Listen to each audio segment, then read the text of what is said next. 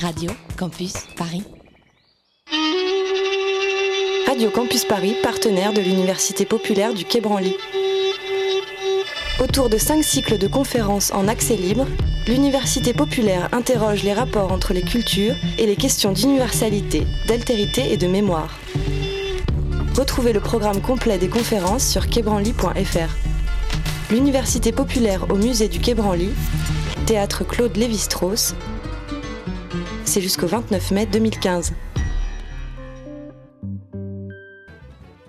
Bien couchés, les voix du crépuscule peuvent sortir de leur studio du 50 rue des Tournelles et vous parler pour la première fois depuis deux ans en direct du studio de Radio Campus Paris.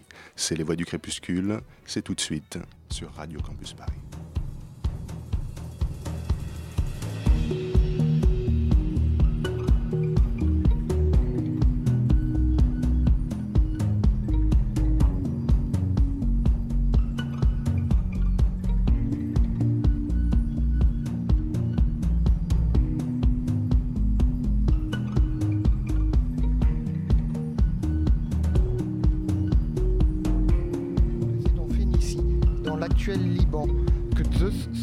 En taureau pour enlever la nymphe Europe, fille d'Agénor, roi de Tyr, et l'emmener en Crète, où, après lui avoir fait trois enfants sous sa forme humaine, il la donna en mariage à Astérion, roi de Crète.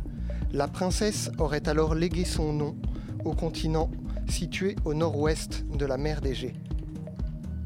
Le mythe de la nymphe Europe a bien été écrit au 8e siècle avant Jésus-Christ par Hésiode, mais le fait que le nom du continent provienne de ce mythe n'est en revanche pas sûr, car il existe d'autres étymologies possibles dans le grec ancien ou le phénicien. Mais alors, s'il provient de la seule Grèce, que signifie ce mot Europe? Qu'englobe-t-il? Que rassemble-t-il?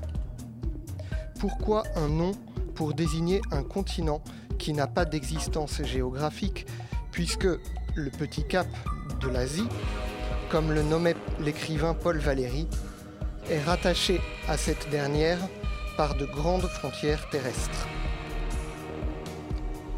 La quête des origines est toujours un problème.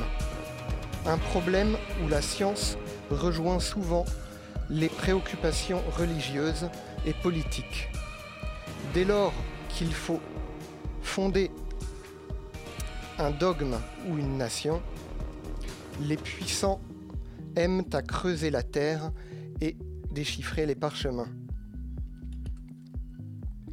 Ils espèrent ainsi faire parler les vieux os et les vieilles pierres et gagner à leur cause la source haute et pure du passé, eux qui naviguent à vue sur le cours sinueux et trouble du présent.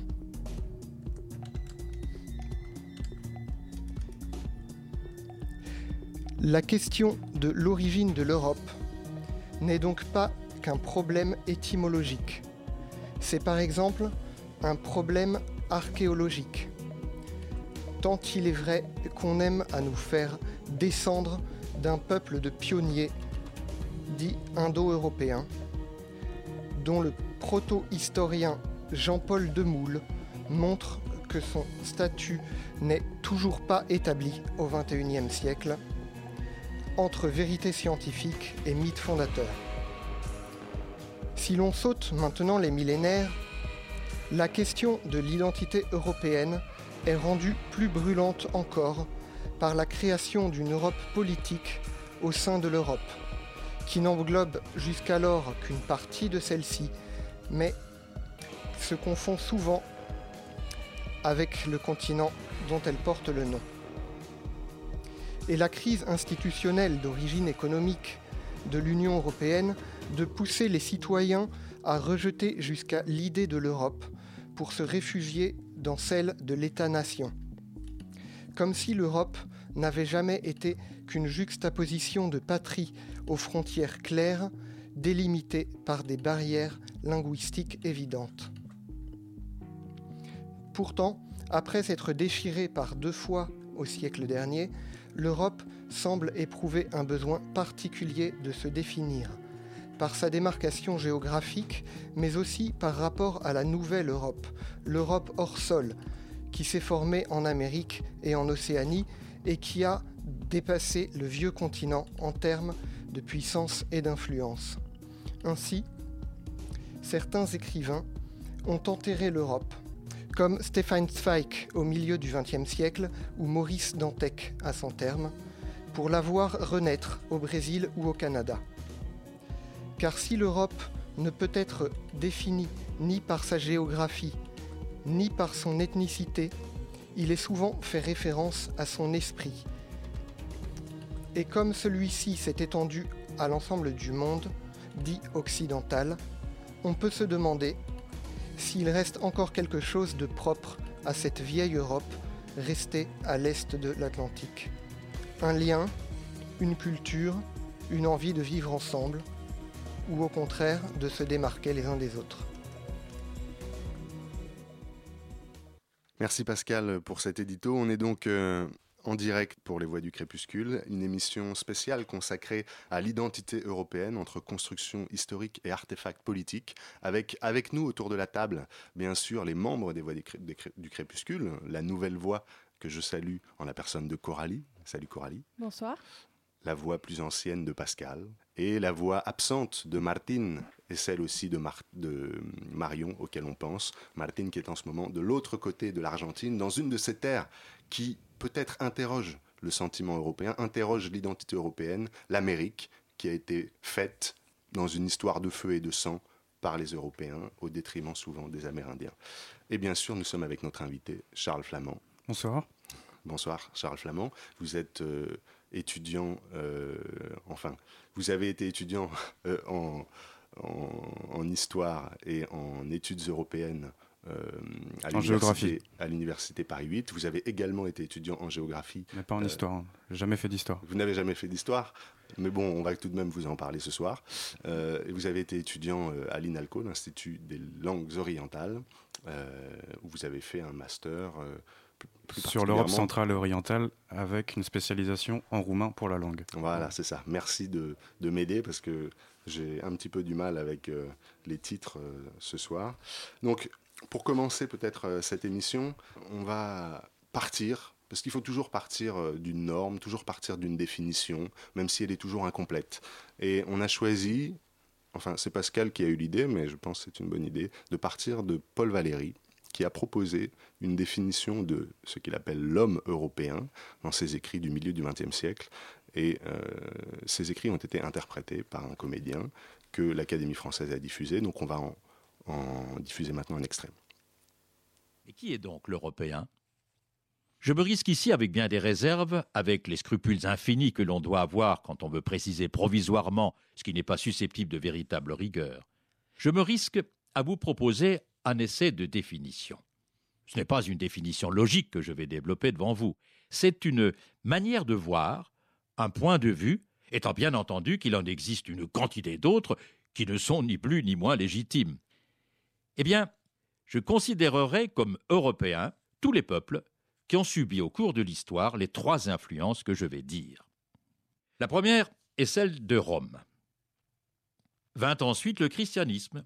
Vous savez, comme il s'est peu à peu répandu dans l'espace même de la conquête romaine. Toutefois, nous ne sommes pas encore des Européens accomplis. Il manque quelque chose à notre figure. Il y manque cette merveilleuse modification à laquelle nous devons non point le sentiment de l'ordre public et le culte de la cité et de la justice temporelle, et non point la profondeur de nos âmes, l'idéalité absolue et le sens d'une éternelle justice. Mais il nous manque cette action subtile et puissante à quoi nous devons le meilleur de notre intelligence, la finesse, la solidité de notre savoir, comme nous lui devons la netteté, la pureté et la distinction de nos arts et notre littérature. C'est de la Grèce que nous vinrent ces vertus. Telles m'apparaissent les trois conditions essentielles qui me semblent définir un véritable Européen, un homme en qui l'esprit européen peut habiter dans sa plénitude, Partout les noms de César, Gaius, de Trajan et de Virgile, Partout, les noms de Moïse et de Saint Paul, partout où les noms d'Aristote, de Platon et d'Euclide ont eu une signification et une autorité simultanée, là est l'Europe. Alors voilà, l'Europe, selon Paul Valéry, vous avez peut-être euh, remarqué pour les auditeurs les plus fins que Paul Valéry hésitait un peu après Rome. C'est, je dois, le, confesser, euh, un problème de montage, puisqu'en réalité, sa définition était tellement étendue qu'elle prenait 25 minutes et j'ai dû choisir des morceaux pour la rendre un petit peu, euh, comment dire, plus synthétique. Donc j'ai synthétisé Paul Valéry et dans cette synthèse, vous avez un petit peu de fluidité qui est perdue. Charles Flamand, je vous ai vu prendre des notes pendant que maître Paul Valéry parlait. Qu'est-ce que ça vous inspire, vous qui avez sillonné euh, les pays de l'Est, euh, et on, reviendra bien sûr sur euh, votre projet et votre... Oui, votre projet en allant au stade, dont vous avez fait un blog après avoir visité 18 pays bon, qu'on dit, qu'on dira grossièrement de l'Est dans un premier temps. mais qu'est-ce que vous avez pensé, de cette définition qui fait pas vraiment la part belle à l'âme slave, où l'Européen est celui qui a été touché soit euh, enfin, pas soit, cumulativement par la Rome, euh, la, Rome antique, euh, la Grèce antique et bien sûr la chrétienté. J'ai pas vraiment envie de contredire Paul Valéry, mais je crois que je le ferai quand même. Il fait référence donc à la Rome, Rome antique, au christianisme et à la Grèce pour, le, pour définir un citoyen, un, européen en tout cas. J'ai pas vraiment cette impression que dans dans tous les pays européens, dans toutes les régions européennes, il y ait ce sentiment qui ressort. Alors bien sûr, dans certains pays, ça ressortira de manière évidente, voire forcée, mais je ne pense pas qu'il y ait une véritable identité européenne. Il peut y avoir une citoyenneté européenne, mais une identité européenne, je ne la ressens pas comme ça. Un attachement à l'Europe, oui, mais pas une identité. Ah, là, vous répondez de manière générale, vous, l'identité européenne, pour vous, ça n'existe pas Ça n'existe non, ça n'existe pas. Je ne pense ah pas. Oui, vous allez même plus loin que, que, dans, que comment dire, la contradiction de la définition de, de Valérie. Oui, oui, non, je ne suis pas d'accord. Enfin, à moins que dans cette synthèse, il y ait des morceaux qui ont été enlevés et que je ne connais pas et qui, qui contrediraient tout ça. Mais non, je non, non, non, non, non, non. Par contre, euh, sa définition, elle est, voilà, elle est rendue dans son aspect complet, c'est-à-dire c'est vraiment ces trois points. Et c'est vrai que quand on, bon, on, reviendra là-dessus, euh, l'Union européenne n'est pas l'Europe, certes. Il faut, le, il faut le poser dès le début. Mais Bon, c'est en tout cas un espace euh, juridique et politique qui donne forme au continent européen, à son histoire d'une façon ou d'une autre. Et les derniers pays à avoir intégré euh, l'Union européenne, en 2004, puis en 2007, puis en 2013 puis en 2013, pour la Croatie. voilà, c'est ça. Pour la Croatie, ce sont des pays de l'Est. Est-ce que euh, ces pays qui maintenant sont labellisés Union européenne ont été romanisés, ont été christianisés et ont été, comment dire, placés sous l'influence de voilà, hellénisés, comme euh, merci Pascal, euh, au même titre que nous.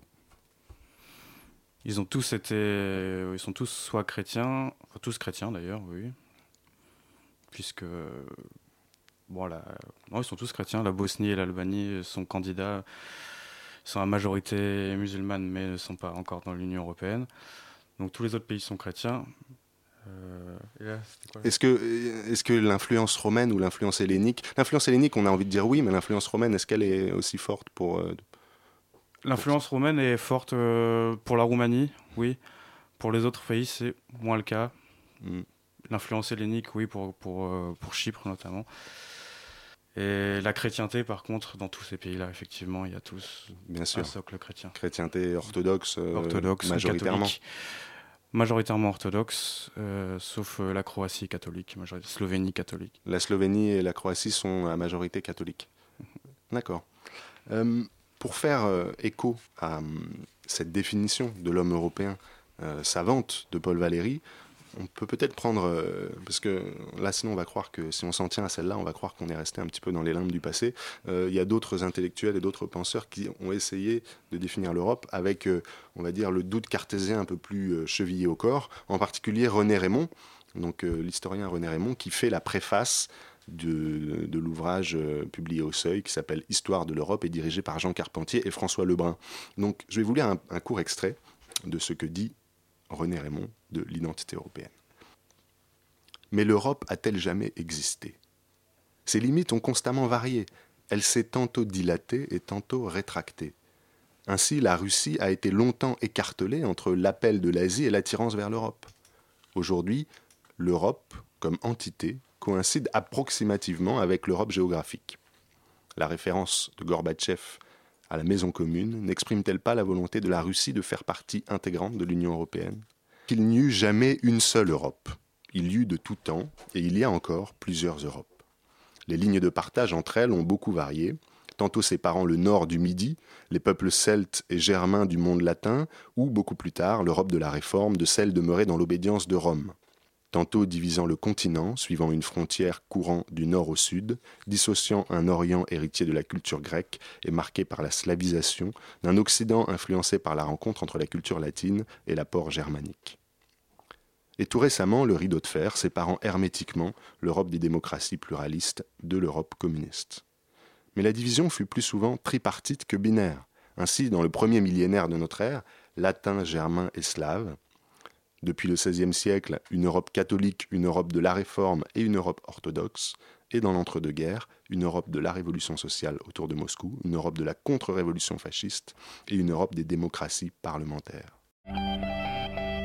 Les voix du crépuscule. Les voix du crépuscule. Les voix du crépuscule. Anthropologie et combat des peuples autochtones sur Radio Campus Paris.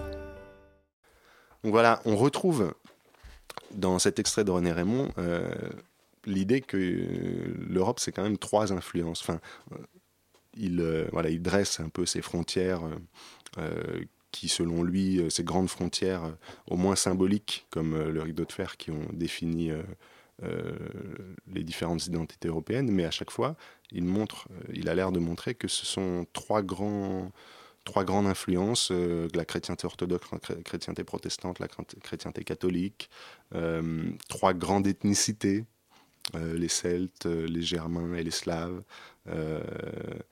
ou trois grandes idéologies pour le 19e ou le 20e siècle, qui structurent cet espace européen. Donc, Bon, certes, on n'est plus dans le modèle de Paul Valéry qui s'en tient à ces trois influences, mais on est tout de même dans, on retrouve en tout cas euh, la tripartition. Alors, euh, je ne sais pas si vous voulez réagir, euh, Charles Flamand, à cette lecture. Non, mais moi j'ai une vision beaucoup plus géographique de l'Europe en fait. Bah justement, il parle de frontières, c'est l'occasion. On va en reparler hein, dans une partie ultérieure, mais... Je pourrais en parler après. Ou D'accord, on, en reparlera, on en reparlera dans une partie ultérieure. je vous propose de faire une première pause musicale en parcourant l'Europe en train.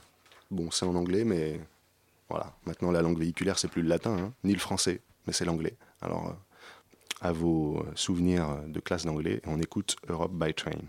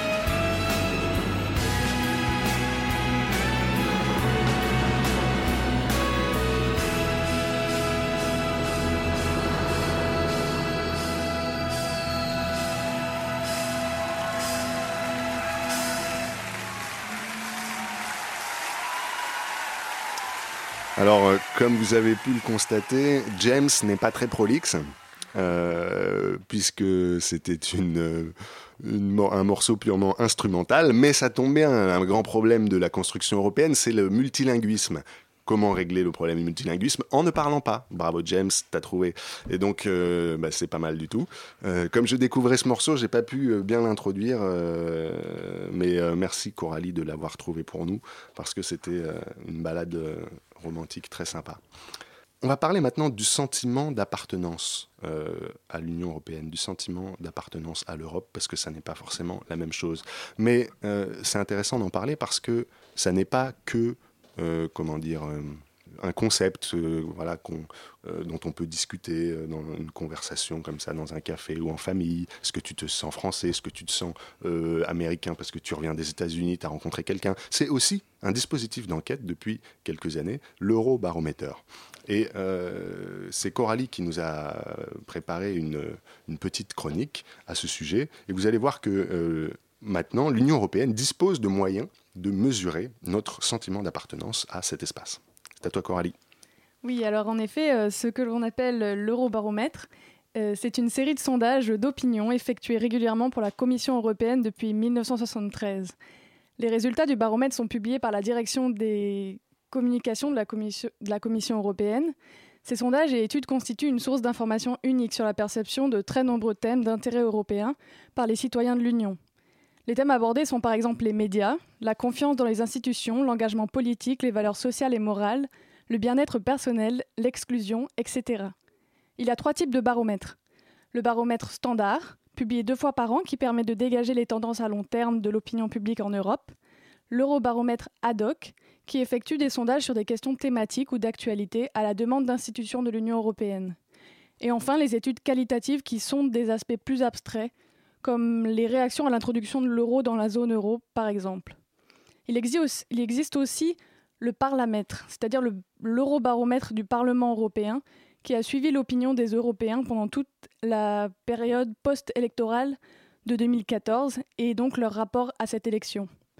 Les résultats en ce qui concerne l'opinion publique sur l'Union européenne ou le sentiment européen sont contrastés et diffèrent entre les bilans de l'eurobaromètre standard et euh, ceux du, du Parlamètre.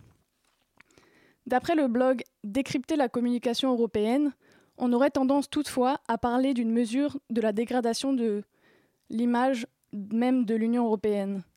Parallèlement à une majorité absolue qui parle de l'Union européenne comme d'une bonne chose, la confiance dans cette alliance politique s'est encore dégradée pour atteindre le plus bas niveau jamais mesuré, c'est-à-dire 31% selon le baromètre standard. On constate donc que l'Union européenne est une réalité acceptée et intégrée par le plus grand nombre. Toutefois, c'est une réalité vécue le plus souvent avec morosité et un manque d'engagement politique au niveau national. Hmm, d'accord, Coralie. C'est donc euh, vécu avec morosité et un manque d'engagement politique au niveau national. Exactement. Hmm, ça veut dire que le sentiment d'appartenance à l'Union européenne est corrélé à l'engagement politique au niveau national, en fait. Donc il n'y a pas forcément opposition entre les deux? Non, euh, c'est vrai. Le bilan, euh, le bilan en fait euh, que, que j'ai lu sur le blog en question venait à la fois du baromètre standard, donc qui a fait une étude sur justement cette question de, sentiment de, contentement vis-à-vis de l'Union européenne. Que, est-ce que en gros, les questions étaient est-ce que ça vous plaît? Est-ce que vous, vous renonceriez à l'Europe? Et euh, une autre, euh, d'autres études qui ont été menées, mais pas dans la même, euh, la même, pas la même époque et pas dans la même analyse, se contredisaient un petit peu ce, les réalités de cet engagement pro-européen. Hmm. Donc, en, fait, au niveau national, il n'y a pas d'engagement concret. C'est plutôt idéologiquement, il y a une manière de, tolérer, si on veut, l'Europe, euh, de, la, de la considérer comme bienveillante et, euh, et naturelle. D'accord.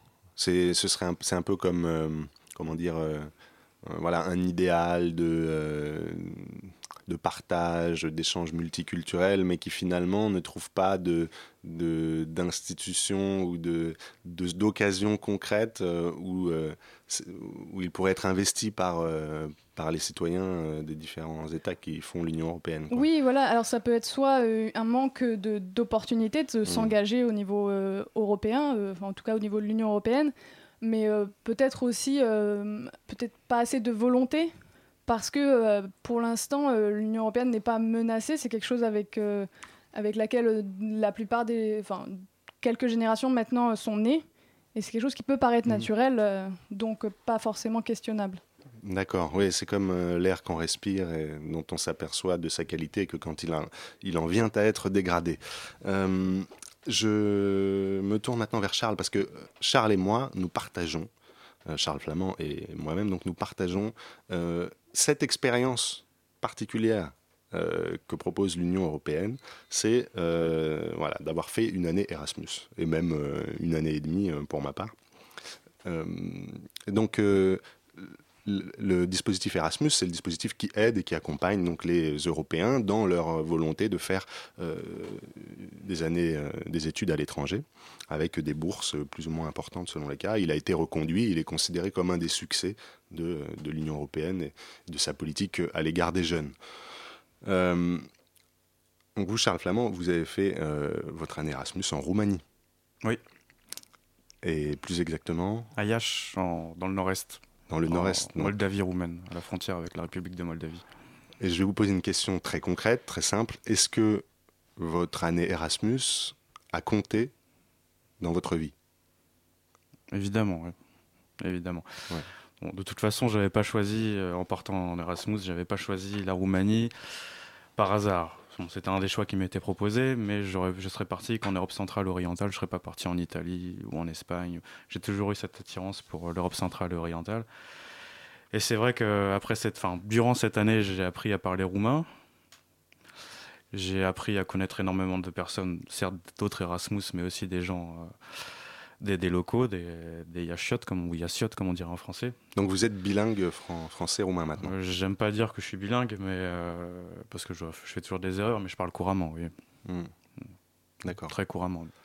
Et alors, est-ce que vous avez un sentiment d'appartenance à, l'Europe ou à l'Union européenne? Est-ce que ce, voyage Erasmus vous a changé de ce point de vue? Vous êtes senti euh, je me suis pas senti plus européen ou moins européen euh, après mon voyage Erasmus.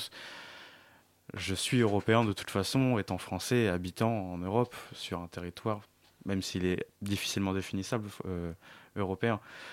Par contre, j'ai beaucoup plus d'attaches, je me sens très attaché à la Roumanie et en particulier à Iași, où c'est une ville dans laquelle j'ai travaillé après coup en plus. Je me sens parfaitement chez moi. Mm. Et je me sens effectivement plus reconnu dans cette ville-là, dans cette ville d'adoption, que dans ma ville natale ou dans d'autres villes.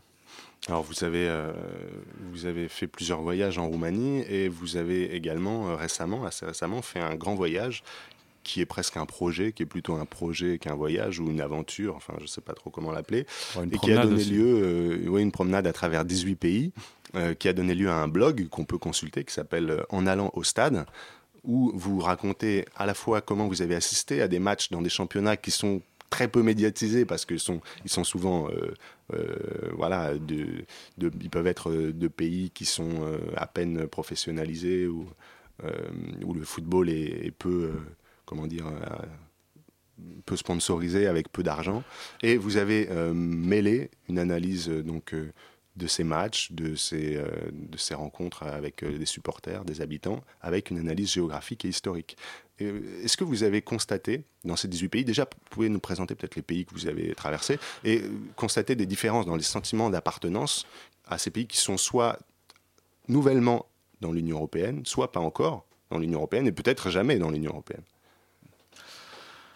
Donc ça, c'est un projet que j'ai commencé il y, a, un an maintenant. Et c'est un voyage de 5 mois. J'ai terminé euh, fin mai, fin mai 2014.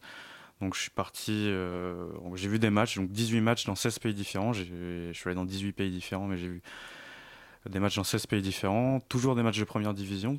Et donc je suis allé de, les matchs allaient de la, de la Slovénie à l'ouest jusqu'à l'Arménie, le plus à l'est et au nord, en Pologne jusqu'à la Grèce en sud. Euh, pour le sentiment d'appartenance euh, de ces différents pays, en général, à l'exception du Caucase, c'est quelque chose d'assez naturel. Euh, tout le monde se sent européen. Après, certains sont dans l'Union européenne, d'autres ne le sont pas. Euh, quand j'ai visité la Croatie, je me suis évidemment intéressé à, à l'impression qu'avaient les Croates en, intégrant l'Union européenne ça faisait, quand j'y étais, quelques, un peu plus de six mois qu'ils y étaient, ils voyaient effectivement pas vraiment de différence. Euh, surtout que c'est un pays euh, qui est en crise actuellement. Et puis, pour certains, ils avaient l'impression que c'était un petit peu de, un sentiment de, pas de pitié, mais c'est-à-dire, on frappait à la porte, on a un petit pays, est-ce que vous voulez bien nous accueillir? C'était vrai, face. Il y avait quand même un sentiment un petit peu de, euh, de vexation. Citoyen de seconde zone de l'Union européenne. C'est un peu ça. C'est un peu ça. D'accord. Et là où c'était plus intéressant, c'est par rapport à, à, la Géorgie et à l'Arménie, où je me suis rendu aussi. Ces pays-là, pour certains, sont vus comme des pays asiatiques. Ils sont dans des sphères d'influence complètement différentes. Donc la Géorgie, celle de la Russie, et l'Arménie, celle de la Turquie, non?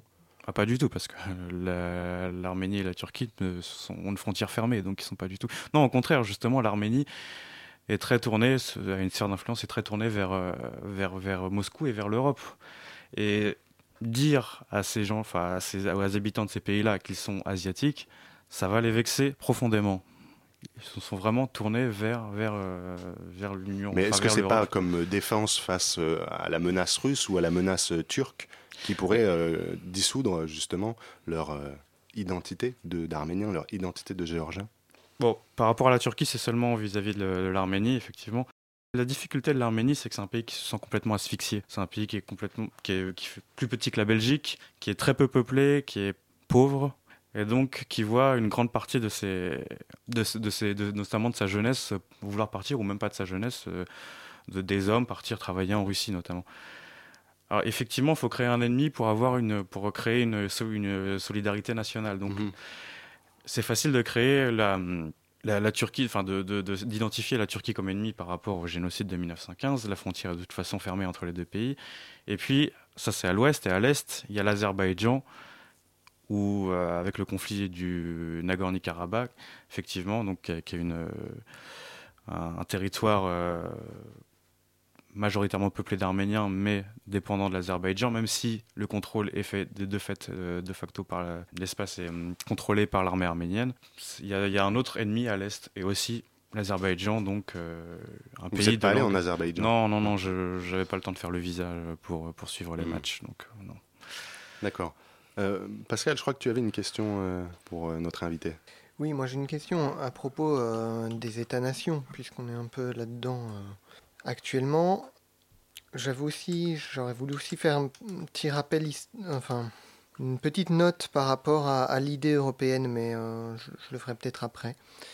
Euh, oui, la question c'était de savoir si. Euh, bon, l'Europe c'est quand même le, continent des États-nations. c'est là qu'on a vu apparaître les États-nations tels qu'on les connaît aujourd'hui. Est-ce que finalement l'apparition de ces États-nations n'a pas en quelque sorte tué le sentiment européen? Ça, c'est une question assez, assez compliquée. Euh, bon, tout d'abord, les États-nations, oui, peut-être qu'ils sont apparus en Europe, effectivement, mais euh, ils sont maintenant dans tous les pays. De toute façon, chaque, chaque pays est un État-nation, même si dans les faits, il n'en est, c'est pas du tout les États-nations. Et même en Europe, on peut voir, on peut voir même au Royaume-Uni avec l'Écosse qui, qui est resté qui est resté attaché au Royaume-Uni, mais qui aurait pu qui aurait pu se, se disloquer. Donc, je vais peut-être rappeler juste pour nos auditeurs ce qu'on entend par État-nation. L'État-nation, c'est euh, la correspondance sur un territoire de la structure politique de l'État avec une nation qui se considère comme une et cohérente. Et si vous, si vous donnez l'exemple du Royaume-Uni, c'est parce que justement ce territoire euh, euh, britannique peut être, enfin, est le, le lieu d'Écossais qui se considèrent peut-être parfois comme une nation écossaise. On a vu le résultat au référendum, c'était presque à euh, égalité entre les, indépendantistes et ceux qui voulaient rester euh, les unionistes. Euh, il y a la nation galloise et éventuellement voilà, la nation anglaise. Donc c'est ça, juste un petit rappel.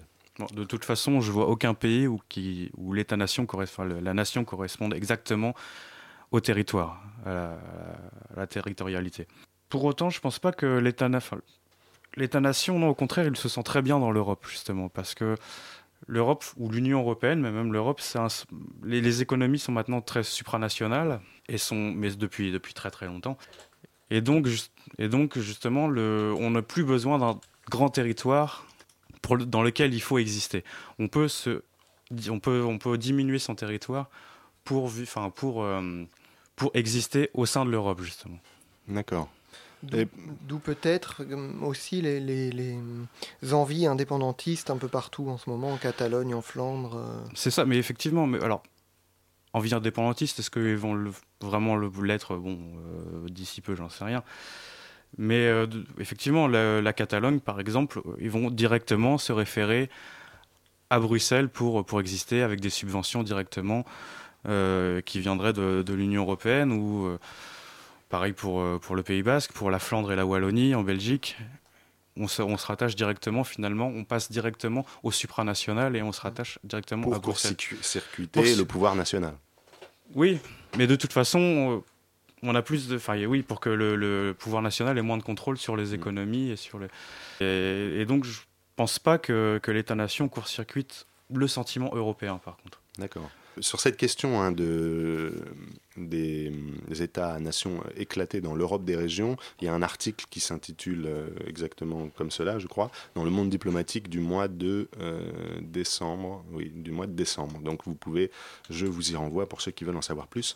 Euh, Pascal, tu voulais faire peut-être une petite mise au point sur l'idée européenne? Oui, parce que. Rapidement. voilà, juste pour euh, répondre peut-être plus ou moins à la question de, l'artificialité, je ne sais pas si on peut dire comme ça, de, l'idée européenne. Oui, c'était notre titre, hein, notre construction historique et artefact politique. Voilà, j'ai euh, pris quelques notes euh, sur les, les, périodes dans l'histoire justement où l'idée européenne a un peu existé. Donc, bon, il y a eu Rome évidemment, même si c'était surtout le sud de l'Europe. Il y a eu euh, l'idée d'Europe naît beaucoup euh, sous, Charlemagne, enfin en tout cas elle est assez forte. Charlemagne se faisait appeler le père de l'Europe et le pape de l'époque se faisait appeler le recteur de l'Europe. Donc euh, autour de la chrétienté et de l'empire de Charlemagne, il y avait déjà un peu une idée d'Europe. Il y a eu Charles Quint qui a voulu aussi unir la chrétienté. Il y a eu, alors on connaît moins, Johannes Altusius, un penseur allemand, qui, euh, qui a été le, premier penseur du fédéralisme européen, qui a euh, mis au point l'idée de le concept de subsidiarité qui, qui existe encore aujourd'hui en Europe. c'est un des principes de fonctionnement de l'Union européenne. Oui, voilà, où en gros les problèmes doivent être réglés à l'échelon euh, pertinent, pas forcément à l'échelon maximal. Quoi. Ensuite, on a eu bien sûr l'Empire napoléonien. Alors c'était, c'était un empire de conquête qui n'a pas tenu. Mais euh, il y avait une idée, enfin je pense que Napoléon avait aussi une idée européenne. Euh, qui fait suite au siècle des Lumières. Donc il avait en tout cas comme justification de répandre les Lumières sur l'Europe. Oui, voilà, il y a ça. Et en plus, il se réclamait euh, successeur de Charlemagne. Hmm. Il y a eu Henri de Saint-Simon en France qui a proposé en 1814, à la veille de la conférence de Vienne, un Parlement européen, la création d'un Parlement européen. Donc euh, voilà, cette idée en fait est déjà, est déjà vieille. Et ensuite, il y a eu, à partir de la conférence de Vienne, euh, l'annonce de la création du Concert des Nations. Les États européens se réunissaient régulièrement. Euh, et sinon, juste une dernière chose, c'est c'est Victor Hugo qui avait appelé en 1849, suite au, réveil des peuples, au printemps des peuples, à la création des États-Unis d'Europe. D'accord. Voilà, donc voilà pour, un, survol des millénaires, euh, c'est utile. Hein, c'est une petite chronologie euh, euh, sonore. Donc, oui, apparemment, Charles Flamand, notre invité qui a toujours ses livres sur lui, fouillait, fouillait dans un de ses livres pendant que Pascal parcourait les millénaires et il nous a trouvé quelque chose. Non, mais on parle toujours de, on parle d'identité européenne et moi je, disais que j'étais pas tout à fait d'accord tout à l'heure avec Paul Valéry notamment quand on se réfère toujours à Rome, à la chrétienté ou à la Grèce. Bon, l'Europe c'est toujours, euh, c'est toujours une construction. Enfin, les identités sont toujours une construction, mais je suis pas convaincu que toute la population européenne vraiment adhère à, cette construction, à ces idées euh, de chrétienté ou de de, cette référence à Rome ou à la Grèce. Et, euh, l'Europe, enfin, les, constructions identitaires sont toujours des filiations d'un héritage. J'ai pas, en Europe, on n'a pas vraiment cette construction, cette construction de cet arbre généalogique, sur, sur tout le territoire européen au moins, même plus ou moins bien défini, mais on n'a pas cette construction, euh, cet arbre généalogique de, qui, enfin, qui commencerait donc de, de la Rome romantique jusqu'à maintenant. Euh, je sais plus, j'avais pris une note des notes, mais il faut que je Vous voulez lire quelque chose? Non. Peut-être que euh, vous, pouvez le retrouver pendant que je, je vous propose une petite chronique euh, sur ce qu'est le concept d'identité, parce que l'identité est un concept très problématique. Ce que je voulais dire, c'est que l'Union européenne, c'est une entité supranationale. on a fait une, on, a construit une, un espace économique, juridique, financier mais on n'a pas construit d'espace identitaire finalement. Et je pense pas qu'on puisse se référer, ça suffit pas pour se référer pour créer le, financier pour, enfin, le, et l'économique pour créer une identité européenne commune. Justement, un espace identitaire, qu'est-ce que ça pourrait être? Je vous propose de réfléchir à cette question avec une petite chronique que j'ai intitulée Qu'est-ce que l'identité d'une société? Qu'est-ce qui fait l'identité d'un groupe social et plus largement d'une société? La question a fait couler autant d'encre que de sang, au point que la seule référence à l'identité d'un peuple, d'une culture, peut aujourd'hui encore, aujourd'hui plus que jamais, enflammer un débat intellectuel, politique ou familial. Le mot identité est devenu un tison ardent, brûlant les lèvres sitôt prononcées, consumant l'écoute attentive dès qu'il est entendu. Il semble avoir perdu ce pouvoir éclairant du langage sur le monde. Il ne nous rapproche pas de lui, il nous en éloigne. Ce n'est plus un mot passerelle, c'est un mot écran. Les identités seraient-elles condamnées, comme l'écrivait il y a déjà 17 ans Amin Mahalouf dans un essai resté célèbre, à n'être que meurtrières?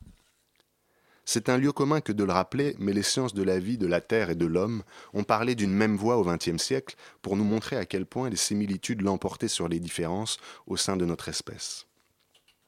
Malgré cela, la vie sociale est une machine à créer des différences. Nous pouvons vivre dans le même environnement sans employer les mêmes termes pour le désigner, et ainsi ne pas nous comprendre nous parlons des langues multiples. Nous pouvons cultiver et travailler la même terre pour en extraire des fruits et des mets différents. Nous pouvons nous adresser aux mêmes puissances mystérieuses et démiurgiques que notre voisin, selon des dogmes et des liturgies certes distincts, et ainsi ne jamais communier avec lui. Nous pouvons croire enfin qu'il n'existe aucune transcendance, que le crépuscule des dieux est achevé, que Dieu est mort, et faire de cet acte de foi une frontière infranchissable de l'esprit. Comment se créent ces convictions? Comment la différence tantôt réelle, tantôt fantasmée, en vient-elle à devenir le ferment de la construction de l'identité, aveugle à tout ce qui reste commun? Cette question est exactement celle que posait dans son essai Les identités meurtrières celui qui allait devenir en 2011 le titulaire du fauteuil 29 de l'Académie française, succédant ainsi à l'anthropologue Claude Lévi-Strauss. Par un drôle de hasard de l'histoire, c'est dans une œuvre que ce dernier a écrite pour l'UNESCO en 1952 comme un manifeste antiraciste, que l'on trouve peut-être les éléments les plus profonds pour comprendre les mécanismes de construction identitaire. Aucune culture n'est seule, écrivait l'anthropologue. Elle est toujours donnée en coalition avec d'autres cultures, et c'est cela qui lui permet d'édifier des séries cumulatives. Le concept de cumulativité est au cœur de son analyse. Si l'Europe a été le, lieu de phénomènes de rupture qu'on a qualifiés de révolution scientifique, de révolution industrielle ou de révolution tout court sur le plan politique, c'est que par une orientation particulière vers la culture matérielle, d'une part, et par une position privilégiée au sein des réseaux reliant l'Asie, l'Amérique, l'Afrique et le Moyen-Orient, elle s'est trouvée au carrefour des civilisations et a pu bâtir la sienne en étant traversée par toutes les autres en même temps que par son passé le mythe du génie d'une race ou d'une culture solitaire est ainsi détruit. Alors voilà, euh, c'est une petite chronique sur euh, une analyse anthropologique de la, constitution de cette période de, l'Europe moderne qui a vu euh, donc ce régime que Lévi-Strauss appelle cumulatif d'évolution de la société occidentale, où les connaissances s'accumulent dans le domaine des arts, dans le domaine des sciences, dans le domaine qu'il qualifie lui de culture matérielle. Il reste euh, malheureusement seulement 5 minutes. Il nous reste seulement 5 minutes pour terminer cette émission. Et euh, on va devoir, euh, je crois, faire des choix et des sacrifices. Mais je voudrais tout de même, avant, avant de laisser la parole à Coralie pour une ouverture sur quelque chose qui n'est pas du tout européen, rappeler que nous sommes le lendemain, d'un jour particulièrement funeste, le lendemain d'un jour qui a vu la mort de 12 personnes dans des conditions euh, atroces et inacceptables, et que hum, une chronique euh, était prévue dans cette émission sur la question parce que ce qui a été mis à mal, ce n'est pas seulement la liberté de la presse, comme on l'a beaucoup entendu, c'est plus que ça c'est la notion même d'espace public et la pratique de l'espace public telle qu'elle s'est instituée au cours des deux derniers siècles, pour faire vite, depuis l'Europe des Lumières, dans nos pays. Euh, il est vrai, euh, d'abord en tout cas dans les pays d'Europe occidentale, mais ensuite dans d'autres, pays.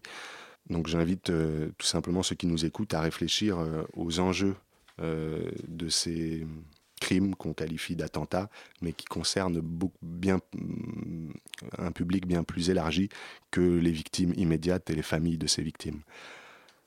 Euh, Coralie, je vais maintenant te laisser la parole pour nous parler du film Timbuktu, euh, qui concerne les Touaregs, auquel on avait déjà consacré des chroniques et des reportages il y a de cela plus d'un an.